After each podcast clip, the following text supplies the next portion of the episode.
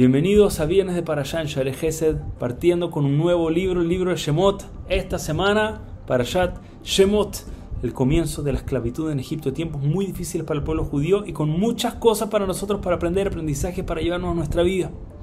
En esta Parashá vemos el terrible decreto del faraón que dice todo bebé varón al agua, arrojarlos, a matarlos a todo bebé recién nacido varón y va a pedirle ayuda a las parteras que se asegure de tomar y matar a los bebés en el momento de nacimiento. Y las parteras, nos dice la Torah, Shifra y Puá, que no eran Shifra y Puá, sus verdaderos nombres no eran esos. Shifra era Yocheved, Puá era la, Yocheved, la madre de Moshe Rabenu, y Puá era Miriam, la hermana de Moshe Rabenu. Y estas dos mujeres, Tzadkaniot, dos mujeres justas, correctas dentro del pueblo judío, heroínas en la historia del pueblo judío, en lugar de matar a los bebés, arriesgan su vida yendo en contra de la orden del faraón y salvan a los bebés. Y nos traen nuestros sabios las explicaciones de por qué la Torah les cambian los nombres. Yocheved pasa a ser Shifra. Y hay dos explicaciones. Una es que ella era Meshaperet, que ella embellecía a los bebés, se preocupaba que el bebé quede bonito ahí bien, los cuidaba como corresponde. Y la segunda viene de Prurbu para Uberabu, que se aseguró de fructificar y multiplicar. Gracias a ella, en lugar de que el pueblo judío empezó a desaparecer, se siguieron multiplicando y fructificando el pueblo judío dentro, los bebés, el, futuro dentro del pueblo judío. Y por otro lado, Yochebed pasa a ser Puá, ambos vienen de la palabra llanto, que tenía llantos en dos sentidos. Uno dice que tenía llantos de Ruach HaKodesh, de inspiración divina. Y la segunda es que calmaba los llantos de los bebés, haciendo ruiditos, hacía soniditos para calmar los llantos de los bebés. Increíble este comentario. Les voy a decir por qué. ¿Por qué no diría, mira, estamos trayendo a Yocheved? ¿Qué tenía Yocheved? ¿Por qué le cambia el nombre a la Torah? Bueno, porque realmente salvó el futuro al pueblo judío, salvó los bebés. Gracias a ella el pueblo judío siguió creciendo. Hubo, hubo futuro para el pueblo judío gracias a ella. No se necesita una segunda razón. Mira lo gigante que hizo. Pero Torah nos trae una segunda. ¿Sabes qué más?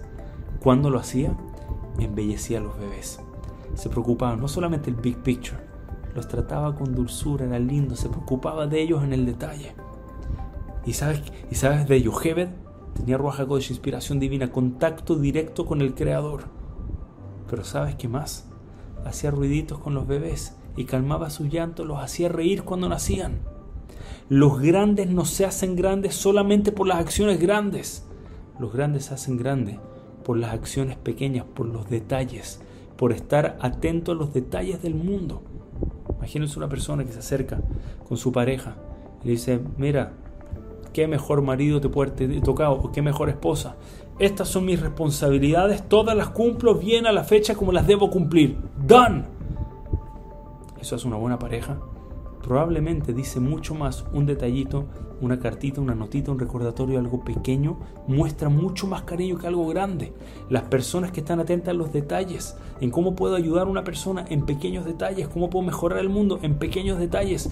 No es solamente las cosas grandes, hoy en día está muy de moda hacer algo grande, subirlo en las redes, grabarlo, subirlo, listo, que todo el mundo vea esta cosa grande que hice y that's it, no hay nada más. Los grandes del pueblo judío no eran grandes porque una vez hicieron algo grande, eran grandes porque en todo momento, en todos los detalles en su vida, eran personas especiales. Y ese es el ejemplo que nos quieren pasar. Y ese es el ejemplo que nos transmite la Torah esta semana con estas dos heroínas. No solamente las cosas grandes, las grandes son muy importantes, tenemos que hacer nuestras misiones grandes, pero quédate atento a los detalles, ser personas ejemplares, buenas, dulces, en todas las áreas de nuestra vida, en las áreas, en las áreas grandes, pero también en las áreas pequeñas que nosotros tengamos el mérito nosotros también ser héroes en nuestras generaciones. Besat Hashem. Nos vemos la próxima semana en Sharejes Shabbat. Shalom, Umeborach a todos.